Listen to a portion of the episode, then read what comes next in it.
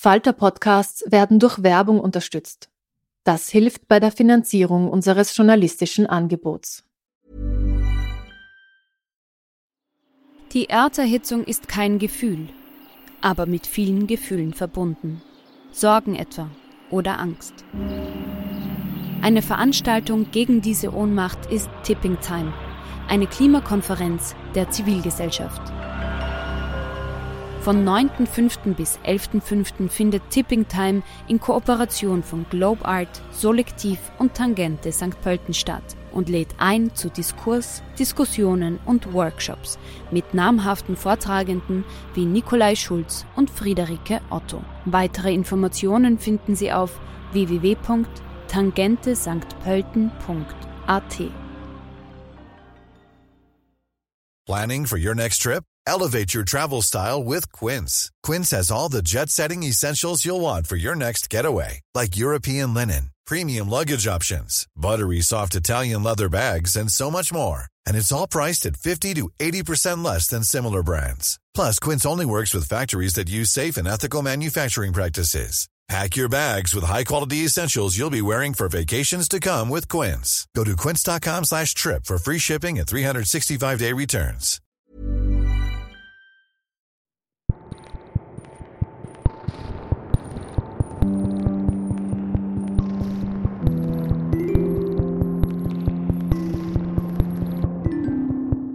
Herzlich willkommen bei einer neuen Folge von Besser lesen mit dem Falter. Mein Name ist Petra Hartlieb und mein heutiger Gast ist Sabine Scholl mit ihrem neuen Buch Die im Schatten, die im Licht.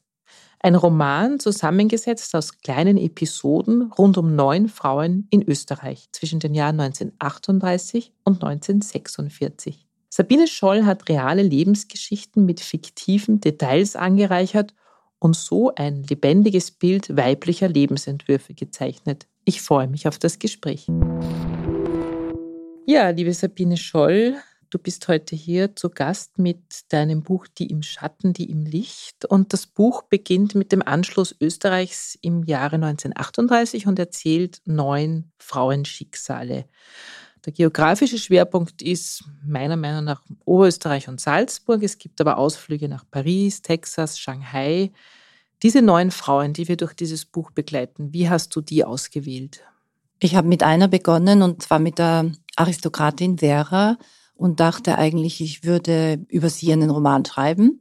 Aber dann war das Material gar nicht, also das historische Material, das ich da am, im Schloss gefunden habe, gar nicht so sehr ausreichend. Und außerdem ist mir dann die Idee gekommen, äh, warum eigentlich nur jemand aus höheren Kreisen ich selbst stamme ja aus einer Bauernfamilie und Arbeiterfamilie und habe mir selbst auch oft schon die Frage gestellt, wie äh, haben denn die Frauen, meine Großmütter zum Beispiel, diese Zeit erlebt? Und so äh, ging eigentlich die Recherche immer weiter, dass es mir wichtig war, ein möglichst breites Spektrum zu bieten, also jetzt von den verschiedenen gesellschaftlichen Schichten, aber auch von den Haltungen gegenüber der politischen Situation und eben auch äh, jüdische Schicksale. Mhm. Und das habe ich mir einfach so äh, zusammen recherchiert. Also immer weiter und immer weiter und immer weiter. Und eigentlich war es sehr schwer aufzuhören mit dem Recherchieren. Das glaube ich, ja. Aber dass es Frauen sein sollen, war von Anfang an klar für dich. Ja, das war auch deshalb klar, weil ich hatte mich vorher auch schon mit Literatur beschäftigt von Frauen, die über Krieg schreiben und habe auch festgestellt, dass das eigentlich so ganz anderen Mustern entspricht, wie Krieg von Frauen dargestellt wird. Und äh, das führt, führt man natürlich zurück, dass sie eben anders sozialisiert sind und andere Möglichkeiten haben oder eben auch keine Möglichkeiten haben, darüber zu reden. Und deshalb wollte ich diese eigentlich für mich auch verborgene Seite herausarbeiten.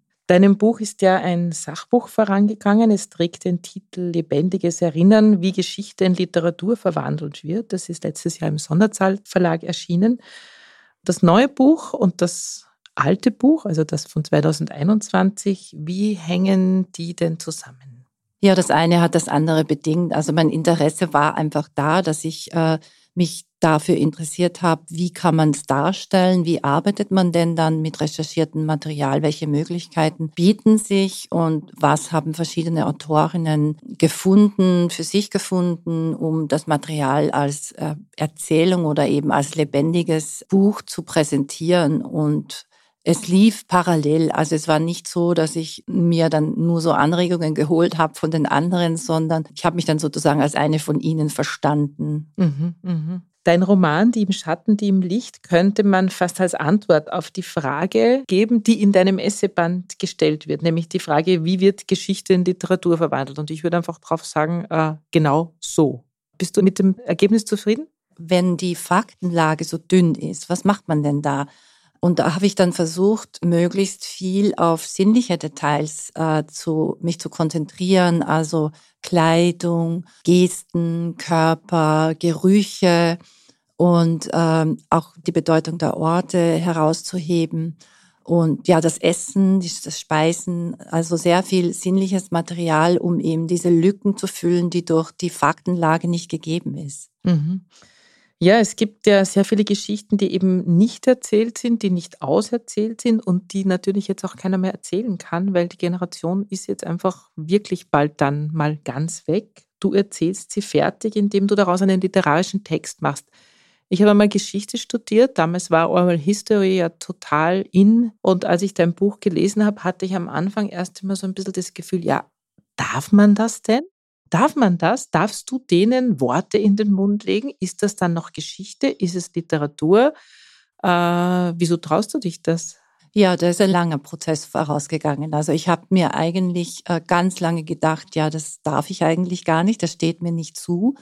Dann aber dachte ich, also jetzt was meine, zum Beispiel meine Großmütter betrifft, äh, ist ja das Problem, dass sie niedrigen Standes selbst überhaupt äh, nie was schriftlich festgelegt haben. Das heißt, ich kenne nur so kleine Anekdoten und da dachte ich dann schon, ja, also für mich ist es einfach wichtig, die von mir erstehen zu lassen, weil ich das Gefühl habe, dass das, was sie eben gemacht haben oder wie sie gelebt haben, wie sie sich entschieden haben, eigentlich so sich über die Generationen auch auf mich ausgewirkt haben. Und ich musste das einfach wissen, ja.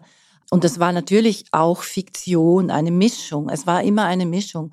Und daraus habe ich dann eigentlich auch das Bedürfnis entwickelt, etwas sagen zu müssen über Frauen äh, oder Frauen sprechen zu lassen, die selbst nicht sprechen konnten oder selbst eben nicht schriftlich festlegen konnten, weil warum soll ich das Schweigen perpetuieren? Ich habe das gelesen und mich hat das wahnsinnig berührt, weil du natürlich auch so ein bisschen darüber nachdenkst, was macht die, was macht sozusagen die Erinnerung mit uns? Was macht das, was unsere Vorfahren erlebt haben? Wir haben das in unseren Knochen drinnen. Und ich habe zum Beispiel erschreckenderweise erst vor einem Jahr erfahren, dass meine Großmutter väterlicherseits äh, vergewaltigt worden ist. Und ich wusste das nicht. Das hat mir mein Vater quasi am Sterbebett erzählt. Und ich habe mir dann gedacht, wenn ich die Geschichte meiner Oma aufschreiben würde, dann würde ich es wahrscheinlich genauso machen. Und das hatte dann vielleicht sogar was Therapeutisches für dich, oder? Wie empfindest du das? Hast du dir da was auch von der Seele geschrieben?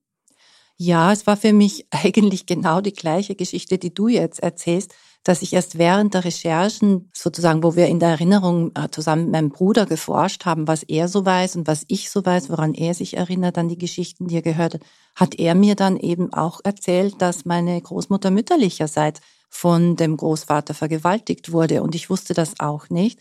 Und das hat mir aber wahnsinnig viel äh, erklärt über das Verhältnis dieser Frau zu, zu dem Kind, das sie gekriegt hat, die meine Mutter war.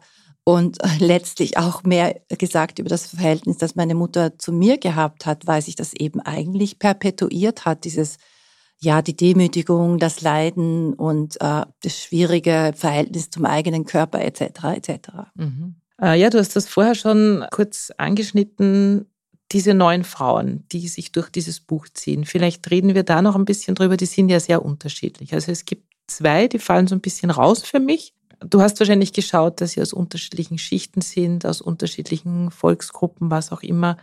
Wie, wie muss man sich diesen Arbeitsprozess vorstellen? Ja, mir war wichtig, also das war auch einer der Impulse, warum ich überhaupt angefangen habe zu schreiben, die Gegenden zu erforschen, wo diese Frauen gelebt haben, weil, und es mussten Gegenden sein, die ich selbst auch sehr gut kenne, wo ich lange gelebt habe oder viel Zeit verbracht habe, aber eben nichts über diese Vergangenheit gewusst hat. Eben zum Beispiel das Salzkammergut, ähm, Bad Ischl, die schönen Villen am Mondsee etc., wo ich einfach so, so viele Sommer verbracht habe mit äh, meinen Kindern, aufgrund meiner Schwiegereltern, die dort dieses Sommerhaus hatten. Aber ich habe äh, nichts über diese ganze Nazi-Vergangenheit und auch die jüdische Vergangenheit der Sommerfrische gewusst. Das heißt, ich habe mir immer Orte gesucht, die ich sozusagen von der Oberfläche her kenne, aber die ich noch nicht in die Tiefe erforscht hatte.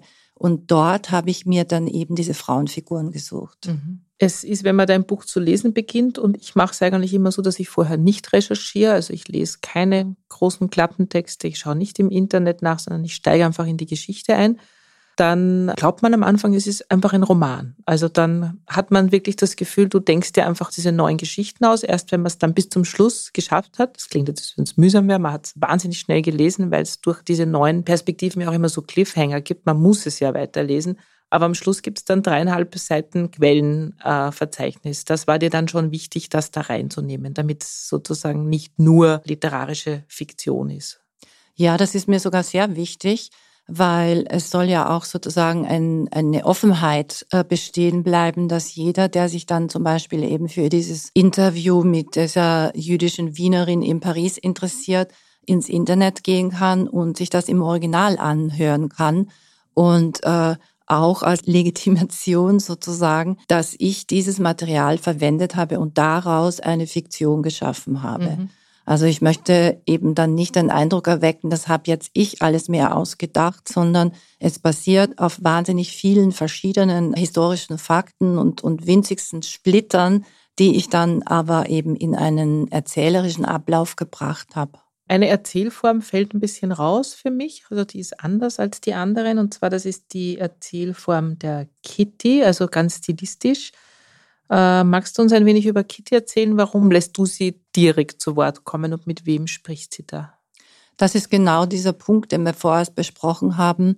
Es schien mir einfach unmöglich, dieses Schicksal einer äh, jüdischen Mutter äh, mit zwei Kindern, die in Paris lebt und dann flieht und dann äh, äh eben eingefangen wird und deportiert wird und durch verschiedene äh, Konzentrationslager gehen muss es schien mir unmöglich, dass ich das aufschreibe. Und da sowieso die Originalquelle ein Interview war, wollte ich das sozusagen weitgehend im Original wiedergeben. Und da handelt es sich um ein Interview, das ein amerikanischer jüdischer Psychologe ukrainischer Herkunft kurz nach dem Krieg im Jahr 1945 in Paris mit verschiedensten Menschen geführt hat, die eben befreit wurden aus den Konzentrationslagern, einfach weil man damals ja noch gar nichts wusste über die Abläufe, wie das alles funktioniert hat und möglichst viele direkte Zeugenaussagen gebraucht hat. Und er war Psychologe, kein Historiker oder auch sonst kein politischer Mensch. Das heißt, es ist eigentlich sehr zeitgebunden, muss man sagen, ja, weil es war ja sozusagen auch noch vor der Erfindung der Methode der Oral History, wo man ja mit bestimmten Methoden Fragen stellt etc. Es ist relativ roh, also wenn man es dann wirklich liest und hört, ziemlich brutal, auch die Stimmen zu hören, wie sozusagen äh, ihre Stimme bricht, wenn sie über ihre Kinder spricht und so weiter. Und das wollte ich einfach genauso lassen. Ich habe es nur übersetzt und äh, zum Teil anders geordnet. Mhm. Und die neuen Frauen waren von Anfang an klar oder bist du sozusagen über die Recherche von einer Frau auf die nächste gekommen, also vom Hölzchen zum Stöckchen und umgekehrt war das eher so? Nehme ich an. Ja, genau. Es hat sich einfach immer noch eine Fragestellung eigentlich aus äh, den vorhergehenden ergeben, die ich dann, wo ich, wozu ich dann eine Figur gefunden habe. Mhm. Eine spannende Figur, wo sicher alle nachrecherchieren, wenn sie das lesen, ist die Huberta. Huberta ist ähm, eine Prinzessin, die nach der Arisierung das Schloss Leopoldskron übernimmt, also das Schloss von Max Reinhardt. Sie wird auch von Hitler empfangen und du imaginierst oder vielleicht auch nicht, dass sie ihn als so gewöhnlich empfindet. Also sie, sie blickt so ein bisschen herab auf diese lächerliche Figur. Gibt es da Quellen dafür oder ist mhm. das deiner Fantasie entsprungen? Nein. Und wer ist diese Dame? Also das ist eine angebliche halbjüdische Wienerin aus sehr gutem reichem Hause, die dann einen äh, Erzherzog, glaube ich, geheiratet und dann den Prinzessinnentitel führen konnte und sich auch bald wieder scheiden ließ und die halt deshalb faszinierend ist, weil sie so unglaublich gut Menschen manipulieren konnte. Also in jedem Kontext, in dem sie sich bewegt hat, hat sie es immer geschafft, oben auf zu bleiben. Und das ist zum Teil unglaublich, was sie alles bewältigt hat und welche Hochs und Tiefs sie sozusagen äh, durchgestanden hat. Und das hat mich natürlich auch interessiert wegen der Salzburger Gegend und weil sie ja profitiert davon, dass eben Villen requiriert werden, von ihrer Schichte und ihren Bekanntschaften hergerichtet werden mit Zwangsarbeitern und so weiter. Also sie ist halt eigentlich die Profiteuse des Ganzen. Mhm. Also wenn wir darüber reden, dann hat man das Gefühl, das Buch könnte 2000 Seiten dick sein, weil es so viel Stoff gibt. Ähm, es ist eigentlich relativ dünn, das ist auch gut, finde ich, weil dann bleibt man dran. Du strukturierst das in vier große Kapitel. Ich zähle sie mal kurz auf, damit man sich das vorstellen kann. Das erste Kapitel heißt Unheil, 1938, 39, Krieg, 1941, Widerstand, 1944 und Testamente, 1946. Was war am schwierigsten für dich, ähm, was wegzulassen oder Sachen zu finden? was wegzulassen. Also ich muss auch sagen, dass ich noch mehr Figuren hatte, die ich aber dann zum Teil rausgenommen habe, weil ich dann das Gefühl habe, es wird vielleicht zu unübersichtlich oder es gibt äh, Schicksale, die sich vielleicht ein bisschen zu sehr ähneln, dass man dann nicht mehr die einzelnen Figuren klar unterscheiden kann. Mhm. Also ich habe eine wahnsinnig lange und wunderbare Recherche in Venedig gemacht über venezianischen Widerstand und im, im Veneto. Und das musste ich leider dann alles rausnehmen. Und da muss ich unbedingt nochmal was drüber schreiben, weil ich einfach auch so interessante Menschen kennengelernt habe, die das eben noch in Oral History aufgezeichnet haben.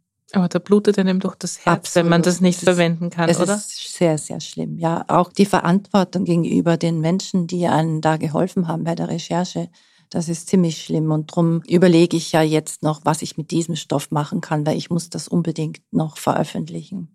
Was ich ja ganz interessant finde, durch das, dass du jeweils die Perspektive der Frau einnimmst, die du uns erzählst. Du bist ja ganz dicht dran an den Figuren. Das heißt, du wertest es auch nicht.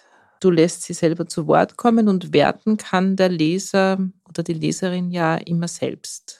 Genau, das ist mir eigentlich immer wichtig, dass ich sozusagen zwar das Material bearbeite und präsentiere in gewissen dramaturgischen Abläufen, dass ich aber jetzt nicht als allwissende Erzählerin auftrete mit einer Moral und mit erhobenem Zeigefinger, der eben aus dem zeitlichen Abstand äh, nur funktionieren kann. Also mich hat schon noch interessiert, und das, ich habe ja das, das Buch geschrieben, hm, während ja die populistischen Strömungen in der Gegenwart immer stärker wurden, hat mich schon auch selbst interessiert, was würde ich denn machen, wenn jetzt irgendwie so ein Regime käme, wenn wir hm, diesen und diesen schlimmen Gegebenheiten gegenüberstehen würden. Und ich war mir ziemlich sicher, dass ich äh, jetzt nicht sagen kann, ja, also ich wäre jetzt die moralisch reine gewesen und hätte genau das Richtige gemacht, was man dann eben 70 Jahre später sehr einfach sagen kann. Mhm, mh. Du hast ja eben verschiedene Geschichten, die auch so geschnitten sind, dass es eben spannend ist. Man hört eigentlich immer dann auf, wenn es am spannendsten ist und hat die nächste Geschichte wie in einem coolen Episodenfilm eigentlich.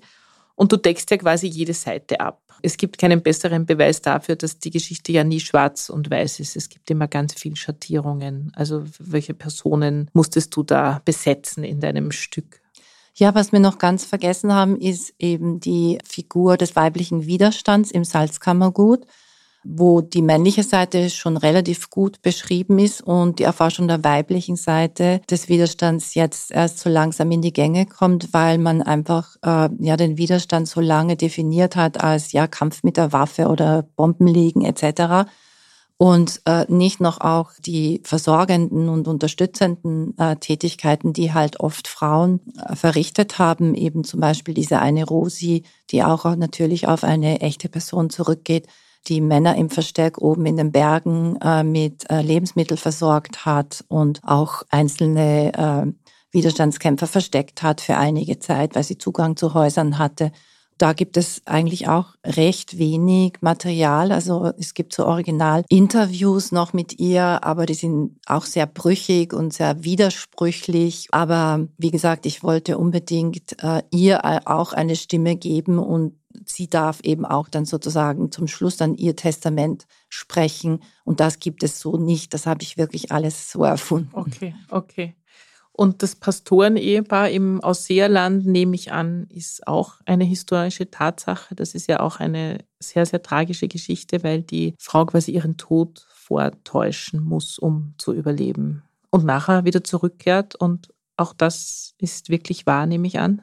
Ja, auch das ist genauso mhm. geschehen. Auch die Geschichte, die Rose mit ihrer Freundin Hermine erlebt, dass der Mann dann äh, vom Versteck eines Abends zurückkehrt und dann kommt in der Früh die Gestapo und holt ihn ab und erschießt ihn. Auch das ist authentisch.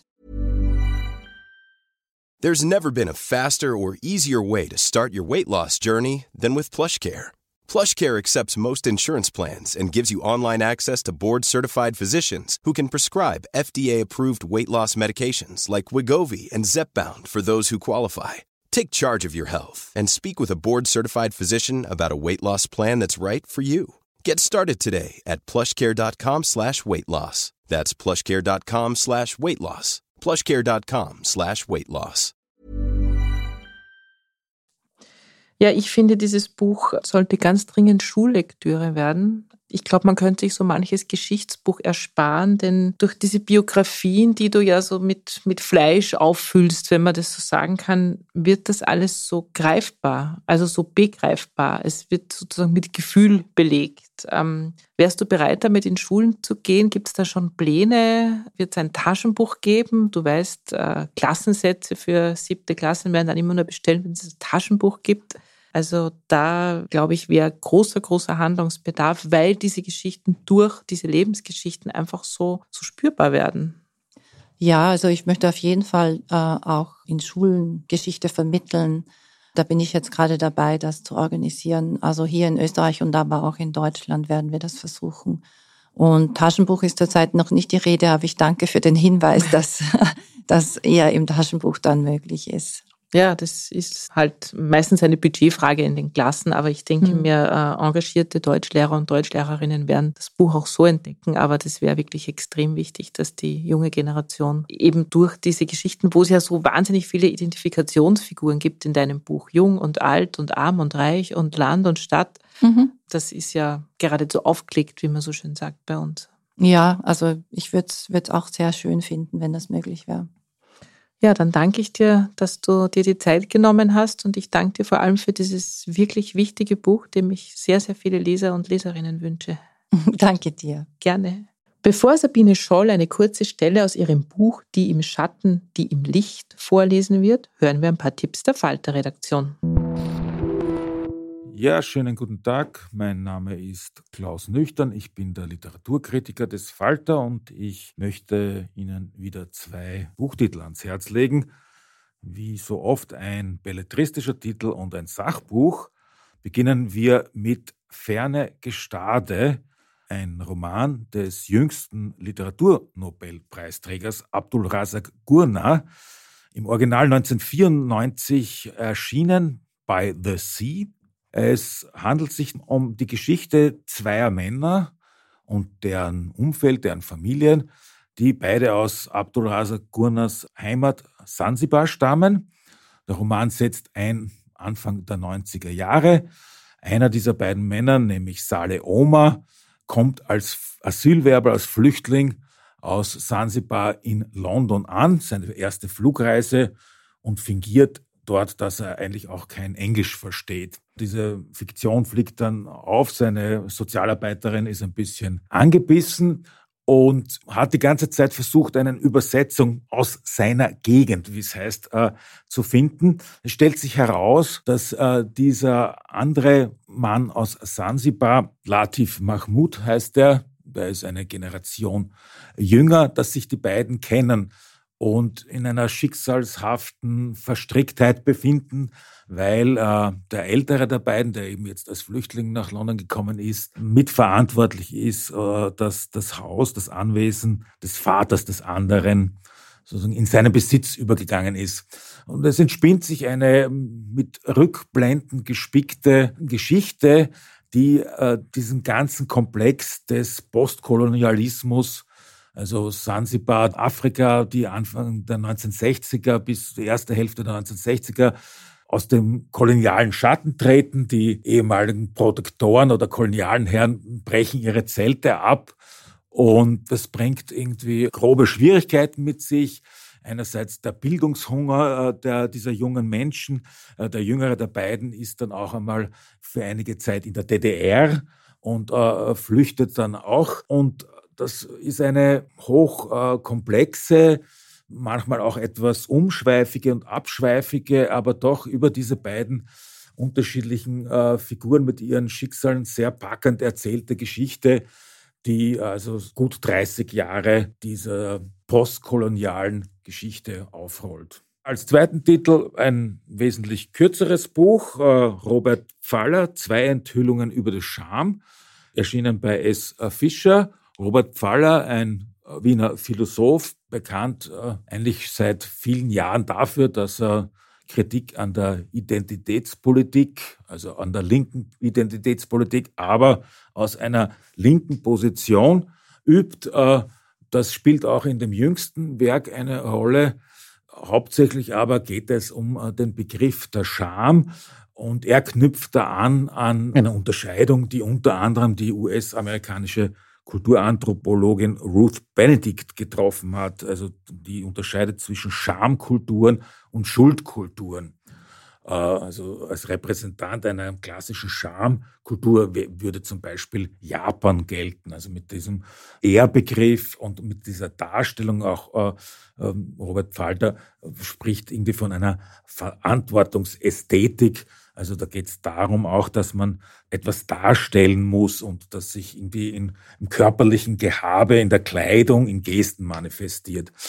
Und die zwei Enthüllungen gehen in die Richtung, dass äh, erstens sagt, die besagten Theoretiker gehen vielfach davon aus, dass Schamkulturen so eine Vorstufe sind. Also das ist sozusagen etwas, etwas Primitiveres und, und die Scham entsteht erst dann, wenn das öffentlich gemacht wird. In Wirklichkeit äh, macht man das sozusagen nur, um nicht bloßgestellt zu werden. Es sei etwas Außengeleitetes, während die Schuldkultur sozusagen aus dem Inneren, aus der persönlichen Ethik erwächst. Und das äh, bezweifelt äh, Robert Pfaller und belegt das auch irgendwie mit sehr brauchbaren und, und einleuchtenden und witzigen äh, Beispielen aus unterschiedlichsten Gebieten. Und seine Pointe, eine seiner Pointen ist, äh, dass er sagt, äh, die Scham ist auch eine Ressource der Solidarität, weil sie auch ein Diskretionsgebot ausspricht. Also wir schämen uns nicht nur für uns selbst, sondern wir sind auch aufgefordert, es zu übersehen und zu ignorieren, wenn jemand anderem peinlich ist. Also es ist eigentlich im Grunde genommen genau das Gegenteil von dem, was heute als Fremdschämen gang und gäbe ist. Weil das Fremdschämen, da posaunt man hinaus, dass man selbst erkannt hat, dass jemand anderer peinlich ist und man schämt sich quasi an dessen statt und geriert sich dadurch auch als derjenige, der das weiß. Ja, man fährt dann sozusagen einen Distinktionsgewinn ein. Ich finde, es ist ein sehr forderndes, durchaus anspruchsvolles, auch theoretisch anspruchsvolles Buch, das aber durch äh, seine Genauigkeit und den Witz und den, den Werf äh, der Beispiele und diese dialektischen Wolken, die der Autor schlägt, äh, sehr unterhaltsam und äh, sehr anregend ist. Und nun liest Sabine Scholl eine kurze Stelle aus ihrem Buch Die im Schatten, die im Licht, erschienen im Weißbuchs Verlag. Gretel, Christkirchen. An der Donau, wenn der Wein blüht, klingt ein Lied von Haus zu Haus. Gretel schwirrt die Melodie noch durch den Kopf, als sie aus dem Kino stolpert. Sie richtet ihren Hut. Aufgeregt laufen Menschen ohne zu grüßen an ihr vorbei in Richtung Hauptplatz. Gretel folgt, steht in der Menge und wartet. Nervös streicht sie mit ihren Fingerkuppen die weichen Fasern des Samtbandes glatt, mit dem ihre Jacke gesäumt ist. Das beruhigt. Fährt sie in die entgegengesetzte Richtung, stellen sich die Fasern auf. Das macht kribbelig. Ihre Fingerspitzen sind empfindlich. Gretel erkennt Beschaffenheit und Zusammensetzung von Stoffen, sobald sie sie nur einmal kurz berührt. Sie ertastet feinste Dellen einer Naht. Hermann in seinem Büro im Rathaus Christkirchen fischt das harte Lederetui vom Regal, entkleidet seine Kamera, fährt das Objektiv aus. Passt, stellt Entfernung und Blende ein, genießt das feine metallene Klicken der Mechanik, ihr leises Einschnappen. Schussbereit. Aus der Lade hinter den gebügelten Taschentuchquadraten holt er seine Armbinde, die er ab nun nicht mehr verstecken muss, und legt sie an. Von seinem Fenster aus überblickt er den Platz. Die Autos nähern sich. Gretel nestelt an ihrem Halstuch, rückt die Lederhandtasche zurecht. Als die Wagen endlich auftauchen, geht ein Murmeln durch die Menge. Gretel hört die weiter vornstehenden rufen, jetzt, jetzt, jetzt. Da biegt die erste Schnauze eines dunklen Automobils mit runden Radflügeln um die Kurve, kommt kaum vorwärts, links und rechts der Hauptstraße beginnen immer mehr Leute begeistert zu schreien. Gretel kichert, blickt um sich, hüpft hoch, versucht über die Schultern der Männer zu sehen, da packt die Welle sie. Die Rufe, das Lachen, so schön, alle zusammen, Gänsehaut kriecht ihr über den Rücken, den Hals hinauf, überzieht ihre Brust und sie ergibt sich dem Gefühl, kreischt auch, endlich deutsch sein. Hinter der Kavalkade aus pechschwarzen Fahrzeugen erkennt Gretel nun einige Lehrer, die aus dem Gasthaus geströmt sind. An den linken Ärmeln ihrer Jacken leuchtet das rote Stoffbinden mit dem weißen Kreis, heimlich genäht von ihren Ehefrauen. Sogar der Herr Pfarrer ist gekommen und hält seinen Arm ausgestreckt in den Himmel. Hinter den Autos knattern die Motorräder der einfachen Soldaten und hinterlassen eine Geruchsspur von Auspuffgasen. Gretel atmet tief ein, wird in die Mitte des Platzes gedrängt, steigt auf den Vorsprung des Brunnens, um besser zu sehen. Hermann schießt Bilder, hält ihn fest den wichtigen Moment, behält den Überblick vom ersten Stock aus, die Filme sorgfältig gereiht, seine Aufnahmen für die Chronik einer neu gerechneten Zeit. Der Kaltenbrunner, sein guter Freund, hat ihm all das vorausgesagt. Deshalb ist Hermann bereit. Der Kaltenbrunner hat gewusst, dass das Land angeschlossen und er selbst einen hohen Posten ergattern wird. Alle Parteigenossen werden aufsteigen, hat der Hermann versichert. Wichtig ist es jetzt zu tun, das Land zu ordnen, aufzuräumen. Draußen braust die Menge auf. Hermann hat den Bürgermeistersessel bereits ausprobiert. Passt ihm gut. Den Schlüssel zum Büro und zum Safe hat er sich besorgt. So viele Aufgaben warten. Er atmet durch das Singen der Menge setzt draußen ein, Hermann prüft die versammelten Gesichter, schaut, wer die Fahnen hält. Die Begeisterung wächst. Hermann weiß, wer den Feiern fern bleibt, wird augenblicks zum Feind. Gretels Lederschuhe drücken vorne an den Zehen vom langen Stehen. Trotzdem will sie nicht zurück ins öde Zimmer und in die Schneiderwerkstatt, hält ihren Hut fest im Gedränge, lacht wie verrückt, will zuschauen, was passiert. Die Menge schiebt Gretel in Richtung Gefängnis. Plötzlich öffnet sich ein Kreis. Ein Schauspiel. Eine Schlägerei. Einige haben während des Wartens zu viel Bier erwischt. Aber nein, da ist der Toni am Boden, den sie kennt. Der versucht gerade aufzustehen. Er fährt sich über die blutende Nase. Und da ist der Franz, der ihn wieder niederdrischt. Ein Blitz blendet ihr Gesicht. Sie schließt die Augen, nur mehr leuchtende Flecken hinter ihren Lidern. Sie hört, wie die Christkirchner sich freuen und den Franz anfeuern, den Toni aber beschimpfen. Was hat der eigentlich angestellt? Egal, das hier ist ein Fest. Die Faust vom Franz knallt dumpf auf Tonis Kinn. Von weitem erklingt Blasmusik. Sogar die Kirchenglocken setzen dröhnend ein. Dazu das Kreischen der Frauen, die Gesänge von Männern. Das war's auch schon wieder mit unserem heutigen Podcast Besser diesen mit dem Falter. Zu Gast war Sabine Scholl mit ihrem neuen Buch Die im Schatten, die im Licht, erschienen im Weißbox Verlag. Abonnieren und bewerten Sie uns bei Apple Podcasts, bei Spotify oder in der Podcast-App Ihrer Wahl. Alle Informationen zu den Büchern bekommen Sie auf falter.at slash Buchpodcast oder in den Shownotes zu jeder Episode. Alle zwei Wochen gibt es eine neue Folge. Ich freue mich auf das nächste Mal.